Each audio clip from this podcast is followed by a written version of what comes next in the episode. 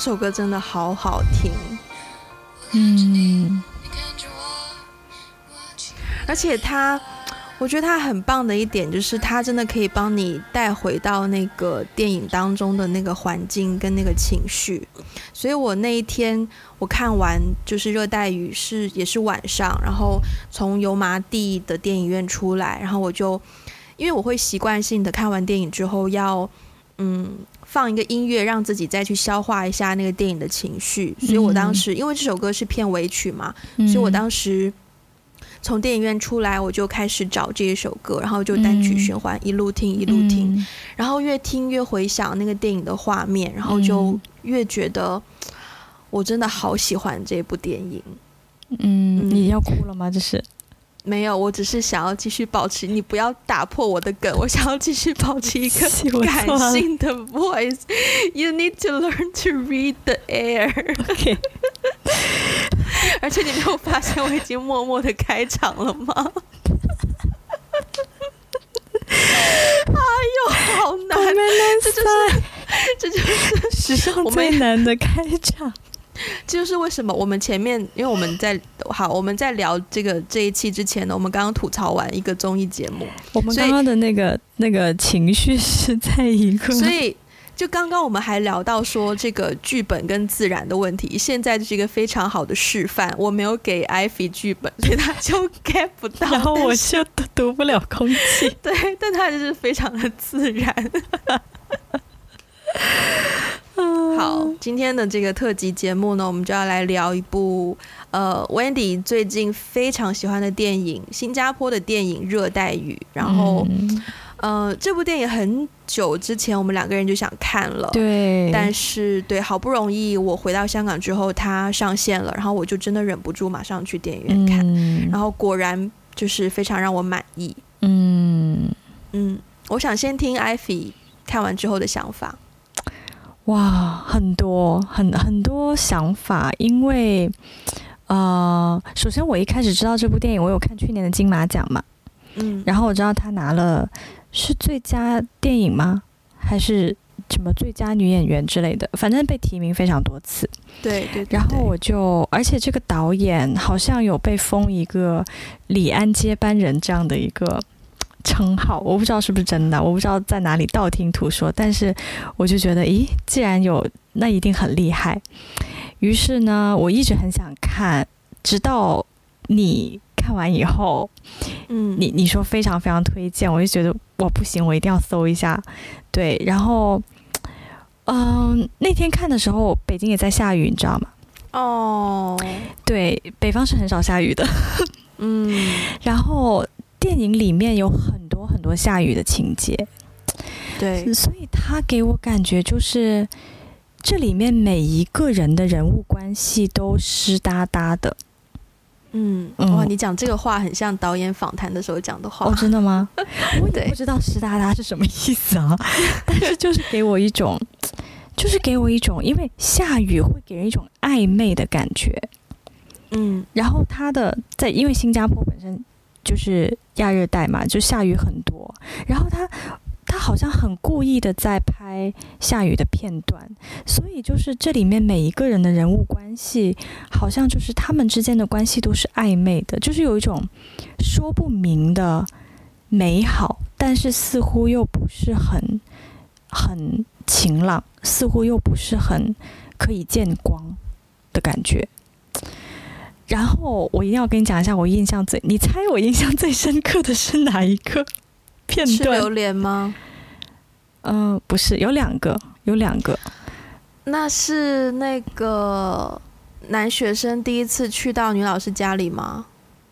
呃，对，但是是某一个很具体的，是场景。那个那个，他他是。那个老人家的手指头碰到男学生手上吗？对，对，对，那个非常非常的非常非常的震撼。嗯嗯，因为首先，哎，我这样讲要剧剧透了是吗？好，没有，我会在我会在 show note 里面提示这这就是这一期节目有剧透，没关系。OK OK，嗯，就是因为我觉得它里面的剧情设定讲到，就是她是一个教中文的女老师。对，然后又好像在新加坡，大家不爱学中文了，就是大家对于中文的重视程度非常非常的低。然后，但是你知道那个老人家就是女主的公公，对，他用手。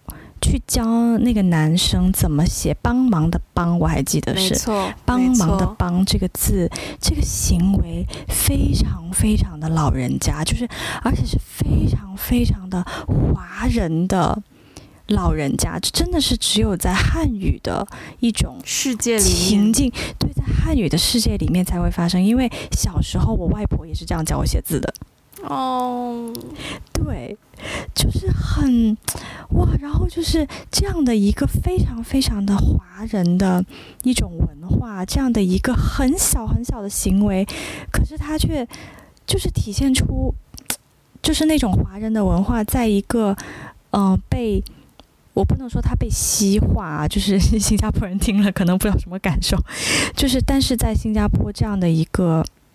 嗯，就是这个 在被西化的社会里，他做这样的一个举动，就是让我有一种那五味杂陈的感觉。而且，其实我觉得当时那一幕呢，我觉得那个公公，那个老人家，可能他虽然不能说话，但我觉得他是一个非常的有灵气的角色。对，他是一个非常有灵气的人，所以其实他可能是知道这个孩子跟这个孩子其实有在喜欢。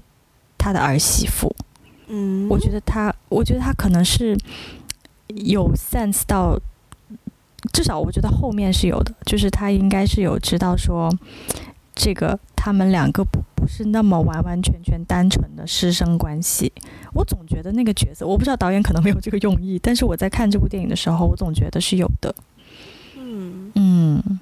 这个点我是没有想到过的，但是我很喜欢他们三个人之间的互动，就是，嗯，我也是，嗯，首先我我之前就是我写了一篇文章嘛，看完这部电影之后，嗯、然后我讲到说这个公公他只有两个字的台词，嗯，那他的台词都不是用讲的去表达出来的，嗯，其中一个就是帮，那他的表达方式就在。就是男主角的手臂上用手指头写下来，嗯，那另一个就是笑，那他的表达方式是让他的儿媳妇去看挂在墙上的那一幅画。嗯，我这我现在想哭，天哪！就是因为你写过剧本之后，你就会知道说你要怎么样才能够想到这样的桥段。嗯，你要是一个多么懂得观察生活以及多么柔软的人，你才能够。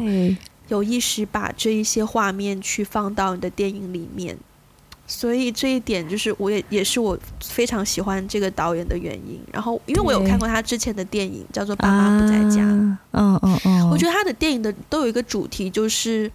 血缘关系可能不一定是最亲的关系，他有在探讨说人与人的关系，什么样的关系才是最真实、最值得珍惜的一种关系。因为爸妈不在家，他讲述的一个故事就是一个小朋友，他的爸妈常常不在家，然后呢，他有一个保姆，那他他他跟他的保姆之间的关系就越来越近，越来越近。嗯，那在热带雨当中，我们可以看到的是，就是这个公公跟他的儿子之间其实是有一些距离的。对。就他跟他的儿子，你你记得开场不久就有一幕戏是女主角她喂公公吃饭，然后吃完之后呢，她就自己吃饭，然后她自己吃饭吃不完，然后她就说你要不要帮我吃？对，然后她就咬那个菜放到自己的嘴巴里面嚼，嚼碎了之后再喂给公公。对，这个举动是，那个、对，这个举动是非常亲密的人就是才会做出来的。对对，所以我觉得。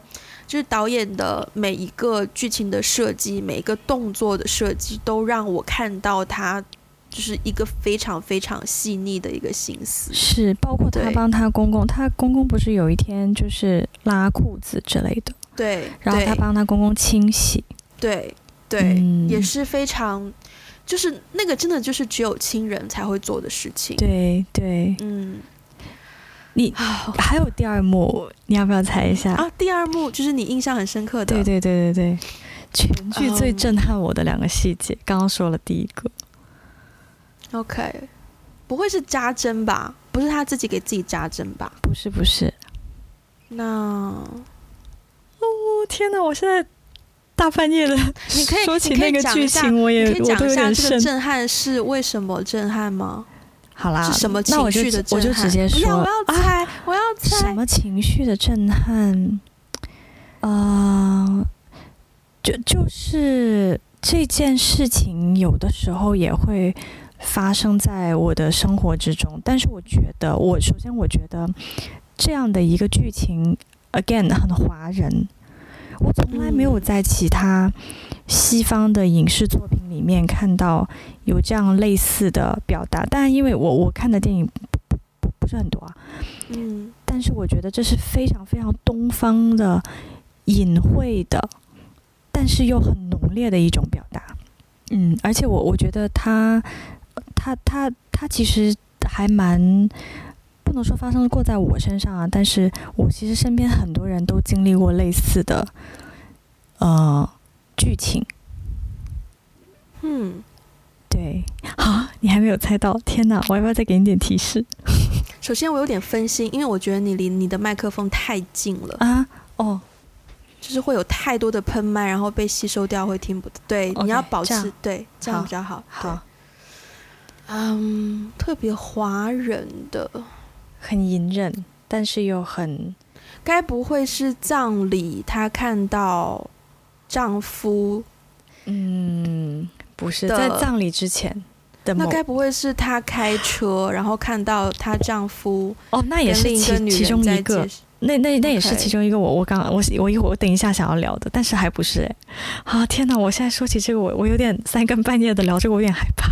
好，你讲吧，你讲吧。就是她做梦，梦到她公公变成了一个孩子，就是她公公睡觉的那个，她、哦、公公死的前一天，她睡觉的那个床。哦就是她在晚上做梦的时候下大雨，她跑去关窗，然后就发现那个床里面的公公就是一个 baby。那一段好像是他梦到他有小孩，对，但是然后但是那个小孩所在的房间好像是他公公的房间，我要吓哭。然后他被那个雨声吵吵醒。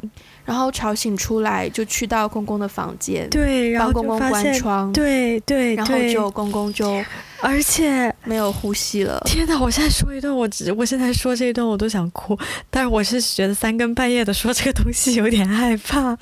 我觉得很美好哎，嗯，就是怎么说呢？首先，他做的这个梦梦这个桥段真的非常非常的震撼。嗯，就真的是可能全剧最震撼的一个一个一个桥段。我为什么觉得他很华人呢？是因为其实我不止一次，包括我爷爷走的时候，嗯，我我都会有的时候会梦到过世的老人家，嗯，对，然后梦到过世的老人家这种，我我身边很多人都会提起类似的情节。就比如说小时候跟谁谁跟奶奶跟外婆长大，然后好像人走了以后有一些遗憾，就会通过梦来跟你发生一些连接，这样子。嗯，所以没错，所以首先梦这样的一个描写是，我我我真的我真的没有在其他类型的那个电影里面有看到过，所以这样的一个桥段。我我觉得是一个我的解读，我觉得是非常华人的一种文化的表达。然后另外就是，他就是他公公对他有了一个孩子，但是那个孩子为什么会在他公公睡觉的那个床上，就会给人很多的遐想。就是我我觉得这个会留给观众很多遐想，就感觉是，难道哥哥他公公投胎？变成了他的孩子吗？还是就是说，因为他他公公其实看得出来，一直知道他们他很想要孩子，但是他们一直没有孩子，所以他公公不知道是用了一些什么什么什么样的一些奇妙的事情，让这件事情成真了。总而言之，就是那一幕给人非常非常多的遐想，而且他是怎么发现他公公已经走了的？就是你记不记得他？镜头根本就没有拍到公公，对，他在地上擦水的时候，对，擦着擦着，哇，那一段我真的是觉得泪崩，就是，对对，那一段我有点泪崩，而且那一段我会觉得说，导演他之所以可以用这样的一种方式、这样的镜头去表达这样的一个信息，我真的是觉得他是就就像你刚刚说，他是一个非常非常细腻的人，然后他一直在探讨人与人之间的关系，而且我总觉得他在探讨人与人之间的关系的时候，有他背后的一套东方哲学在里面。是的，对，对，我就是那个非常的美，也非常的震撼。首先，我觉得那个遐想空间一定是他。刻意而为之的啦，嗯，然后，但是在说到这个遐想的时候，我的遐想我没有想到说是可能老人家托梦或怎么样，我只是从一个更大的宇宙的角度去想象，就是说这个世界就是这样子，嗯、有人离开，然后又有新的生命来，它就是一个新老交替的一个自然而然的一种巡回变化，嗯、所以我觉得，当我我我是从这个角度去想的时候，我觉得非常的自然，然后。非常的顺，然后我不确定它是东方还是西方，但我觉得就是这种有一种自然的感觉在里面，然后嗯，嗯，就是让我觉得很美，对，嗯、而且包括你说到就是，嗯、呃，他在擦水的时候，然后意识到公公不在了，我们只看到他的背影，对。然后我觉得那种表达方式，就是可以看出导演对观众在观赏的过程当中他的一个对话啦。因为有一些导演，当然跟电影的这个 genre 也有不同。有一些有一些电影呢，他要向你表达一个人死了，他就要他就是要很直接的给你看那个人眼睛闭上，或那个人被扎一刀或怎么样。对对对。但是就是我现在很怕又讲错他的名字，陈。哲艺，陈哲毅，好害怕哦，是陈哲毅吧？不是陈奕哲吧？完了，你跟我配一样的。陈陈，哎，怎么还不出来？Google 好久哦。陈哲毅，没错。OK，对，我刚讲到哪里啊？很，他通过这样的一个镜头去跟观众互互动，就是我觉得他很。心思非常的细腻，然后有照顾到每一个细节，包括观众去看到这个画面会是什么样的心，什么样的心情，他都有预想到。因为在那样的语境下，他也不应该给一个太震撼的画面，他一定要顺着那个情绪去非常 smooth 的，然后去带出一个这样的消息。所以我觉得。他其实很擅长处理这样的镜头描写，就是剧情，就是电影里面好几次其实是发生了重大的关系变化、重大的一些事件的发生，他都是通过这种不是很直接的镜头去描写的。一个就是刚刚讲的那个她公公去世那一幕，还有就是那个她发现她老公在外面有一个女人。的事情、嗯、不也是通过那个车的倒后镜对。拍的吗？啊、不是倒后啊，不是倒后镜拍，对倒后镜是倒后镜，对对对对、啊，不是倒后镜拍，应该这样说，就那个镜头是在拍倒后镜，camera camera 在。汽车的后座，所以你可以同时看到倒后镜反射的坐在驾驶位的女主角的眼神，对，以及车的前玻璃外面左前方她老公跟另一个女人的互动。对对，我觉得这个也是非常非常的，这个处理也是非常非常的微妙。它一点都不直接，但是它又很有冲击力，就是它同时展现了女主角的心情。嗯、其实。首先，我觉得这个女演员太厉害了，我不得不说，我已经很久没有在荧幕上看到一个女演员的表演可以这么的，她好像天生就是为了这个角色而活的感觉。她的每一个，你有看过她平时的妆容吗？没有，她跟戏中的角色的那个风格完全不一样。她，你你看她平常的照片，她是一个蛮张扬的形象，但是在她这部戏里面，她整个化妆。以及她的服装打扮的非常的收敛，所以我觉得那我就更敬佩她了。对，化妆啊什么都做得很好。嗯，嗯，而且就是她的演技，因为比如说像到后镜那一幕，她要通过她的眼神，她不是通过全身哦，他是通过他的眼神去演。他看到那一幕的愤怒、震撼，嗯，还有很多很多就是被背叛的很多的心情，都在他的一双眼睛里面表达出来。包括他叫他公公就是起来，发现他公公已经走了，他只有一个背影，哎，嗯，可是那个背影很有戏，哎，真的，就是我觉得人家拿最佳女主角啊。对，还有还有一个也是让我觉得很震撼，没有直接拍出来，但是也很震撼的剧情反转，就是她发现自己怀孕的那一幕。我有点点忘记耶，就是她不是一直会验。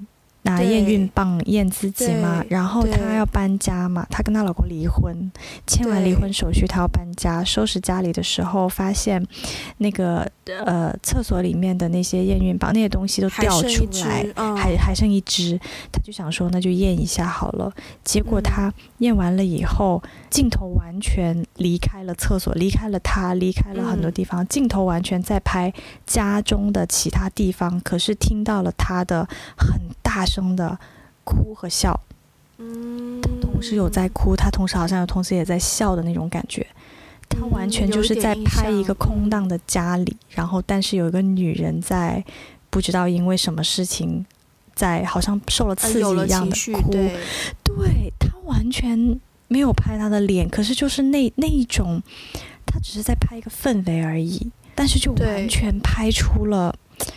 他当时的心境，还有当时就是就是这个是一个很重大的一个转折吧，我觉得。嗯嗯，呃，我觉得首先因为这个剧本也是导演自己写的，所以他在磨这个剧本的过程当中，他一定已经有了很多的画面去带出各种各样的信息，嗯、所以。嗯，我觉得首先“处理”这个词放在这里去讲它，可能有点不合适，因为等于一切的发想都是他构思出来的。嗯嗯，当然可能在摄影方面会有摄影师的加入，会有摄影师给的 idea 啦。嗯，对。然后，所以我觉得我也很羡慕一个导演可以拍一个这么个人的作品，就是个人的风格很强烈，然后是一个非常完整的表达。了解。嗯，至于有人说他是下一个李安，嗯，你同意吗？嗯，我记得好像他在一些采访上有讲过这个点，但是所谓下一个李安，就其实就这种说法都只是媒体为了一个噱头而问的问题啦。嗯嗯嗯。首先，嗯，不会有下一个李安，我们也不希望有下一个李安。我们为什么要那么多李安？我们要有不同的导演，我们要陈奕哲，嗯，我们要不同的导演去撑起华语电影，然后要，然后对。嗯，对啊，嗯，我刚刚没有讲出他名字吧？我现在真的好紧张。我刚刚也在回，我刚刚也在回忆他的名字是不是这个？再看一眼，天哪，陈哲艺，好，刚刚讲错了。Anthony，OK，Anthony，好，我们就叫 Anthony 好了。我们要 Anthony，没错。嗯，而且我，你知道，新加坡的电影行业是很困难的。哦，这个我就是它不像我们想象的那么自由自在。首先有很多题材在新加坡是不能那么不是那么自由吗？制度上一定是 OK。其次，因为拍电影不是一个就这种类型的电影啊，因为它不是商业片啦，嗯，它不是一个主打赚钱的项目，嗯，新加坡是一个经济高度发达的国家，嗯。他们不会有那么多，就是愿意支援这种文创产业发展的基金。嗯，所以在这部电影，就是我之前听那个《感官一条通》，他也讲到他在拍戏的时候找场地，就是也也会碰壁呀、啊。嗯嗯，就常常制作上会遇到很多的困难。嗯，然后我也很佩服的，就是他在一个那就是那样的环境下，但是。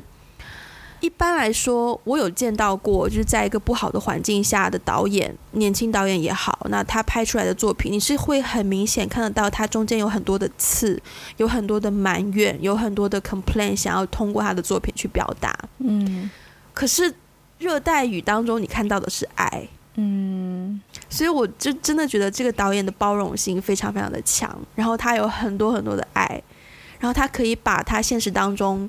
的那一些不爽，然后不要去强加在自己的作品当中。他是非常尊重这个电影，然后让他去还，因为他其实这部电影也想要讲，就是华语在新加坡非常的不受重视。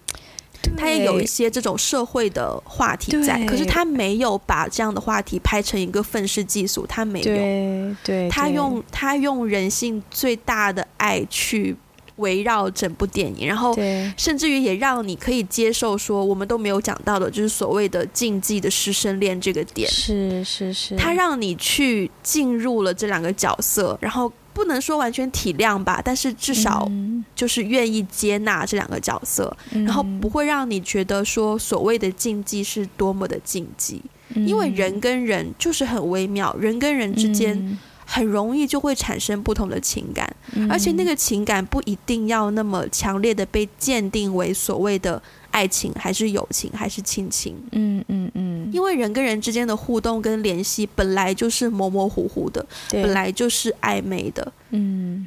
所以男主角会觉得那是爱情，但女主角就很明确的知道那不是。嗯，可是他不，他就是不忍心伤害这个小男生啊！这么天真的一个小男生，我喜欢武术，我就要好好的练武术。我我爱我的父母，所以他们要我学中文，我就努力学中文。就是这么单纯的一个小男生，谁会忍心要伤害他？嗯，所以我就，哎，我就真的很爱这部电影。不过话说回来，听你这么讲，这个导演的两部作品，好像其实都是在讲一个，就是在新加坡的。比如说，这个男主角在成长过程当中都是缺乏父母的陪伴，所以他的感情都会转移给保姆，或者是转移到老师身上。他其实是一种感情的需要，但是他会错把这种感情的需要当成是爱情。听起来好像他这两部作品有一点异曲同工的主题。其实这是他的一个成长三部曲。哦，因为第一部《爸妈不在家》的男主角才上小学吗？还是幼稚园？嗯，是同一个男演员。我也发现了，对，嗯，然后到了这一部戏，其实他。他拍这部戏的时候，一开始是很刻意不想要找同一个男演员，嗯，但是他在整个新加坡做了太多太多的就是 casting 的工作，都找不到那么合适的。因为一开始这个剧本，那个男主角他不是学武术的，就这个剧本原本男主角是游泳队的，因为他想要跟水有更多关系，我觉得，所以原本是游泳队，但是后来就是 casting 了很多都找不到合适的，才说哦，那就试试看，就是。原来的这个演员，然后发现说 还真的蛮适合的，然后加上这个男演员本身他就一直学武术，嗯，所以呢才改成说哦他是武术队这样子，嗯嗯嗯，对，我觉得改成武术队之后，有一种为这个电影增加了一个很神奇的调料，哎。嗯，因为武术至少我作为一个观众看完以后，我会觉得说，那新加坡在一个。中文并不是很被重视的环境下啊，那练武术，武术这件事情，OK，就是非常 Chinese。而且说实话，即便是我们现在在中国大陆，谁要练武术？练武术很不酷的，对，对。但是他在这样里面设定了男主角这样的一个，在大众的眼光当中练武术很不酷。对，帮你补充一下，不只是在中国大陆。不只是在年轻人，就是在所有人的眼里，练武术好像不是所有人，是大众，大众。好好好好好。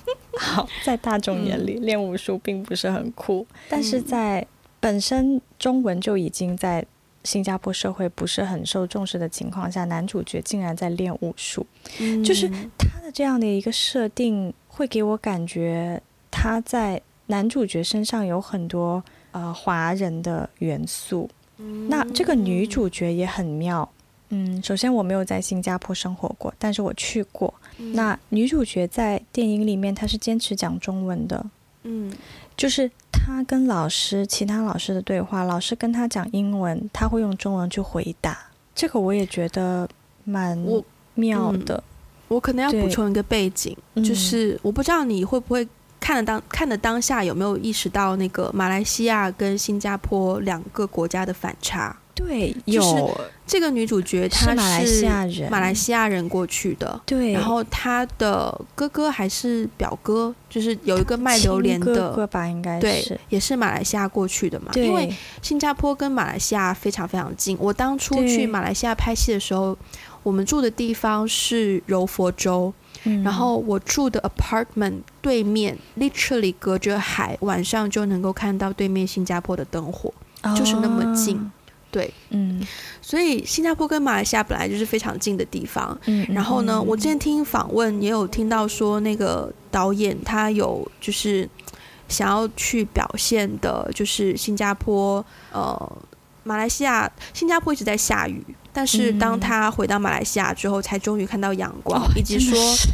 对，以及说那个新加坡跟马来西亚人情味道的不同的一个反差，等等等等的。嗯，对，有你这样，我也觉得是非常，对我也觉得是非常聪明的表达。一样，就是 again，这些话题很难免会牵引出人的一些愤世嫉俗的情绪，但是在电影当中我们都看不到，我们看到的就是爱与包容。这是，这就是我为什么这么推荐以及这么欣赏这位导演的核心重点。嗯嗯，我觉得刚才就是我们提到那个，就是讲讲中文的那个点。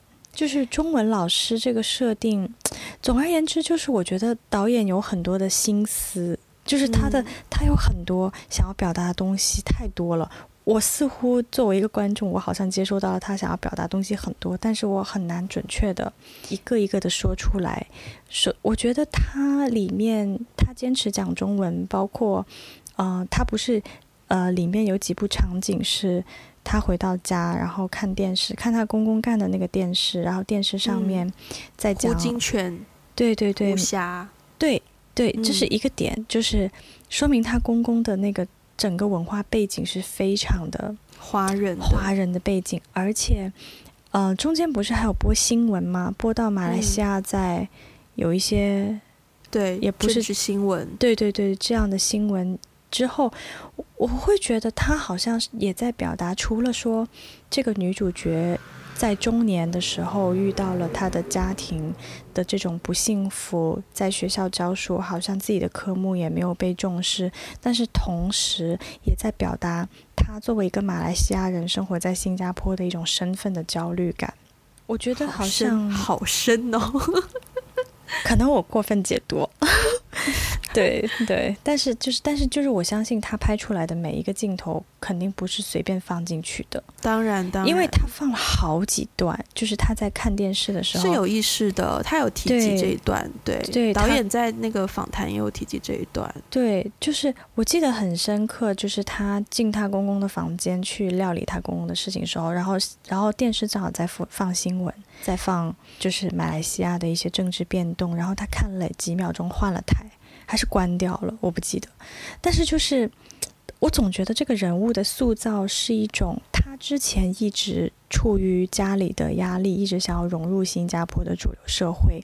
他要嫁给一个新加坡人，然后他要生一个孩子，然后他要怎么怎么样。但是他对于家乡的那种留恋和向往，包括他在新加坡社会里面一直在问一个问题，就是他是谁？就是我觉得是有一些身份认同问题在里面的。而他最后。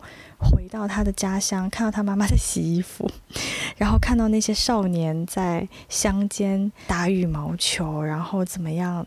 他露出，然后出了太阳，露出了一个很就是舒服的微笑。我我总觉得他从在新加坡很努力的想要 fit in 的那个状态，一直在寻找那个自我到底是谁，到他终于回到马来西亚以后，他那种很。舒心的感觉，就好像他之前所做的一切努力是在完成他母亲可能家人对他的一个期待。可是当他回到家以后，他终于可以做他真正的自己的那种感觉是很释放，是蛮释放的。我觉得，嗯、对对，他就是一种。其实换句话说，你其实不知道这个女人她下一步要怎么办。对，这样想其实是其实也蛮忧虑的。可是他得到一个短暂的空间，然后可以让他舒展一下。对对，嗯嗯，我觉得我们已经讲了很多了，对呀、啊，已经超过特辑的时间，很深层次的在聊、欸。哎，一个不小心聊成了一个正式的节目。不知道大家会不会喜欢我们这种聊电影的形式？但是如果喜欢的话，可以就是在各平各个平台告诉我们。然后或者说，因为我我啦，至少我这一期节目，我有刻意的用一个比较感性的嗓音 来做一个呈现，所以如果大家喜欢的话，也可以告诉我们。嗯，那我们对在各个平台各个平台都有上架，可以在 Instagram、呃、微博，还有我们的博客 We Got a Blog com，那上面也会有我写的关于热带的这一篇，如果大家还没有看的话，记得要去看一下哦。那支持我们可以在 Patreon 以及呃爱发电，然后不要忘记去 Apple Podcast 给个五星，加上你的评论。那我们今天就先这样喽，下次再见，拜拜，拜拜。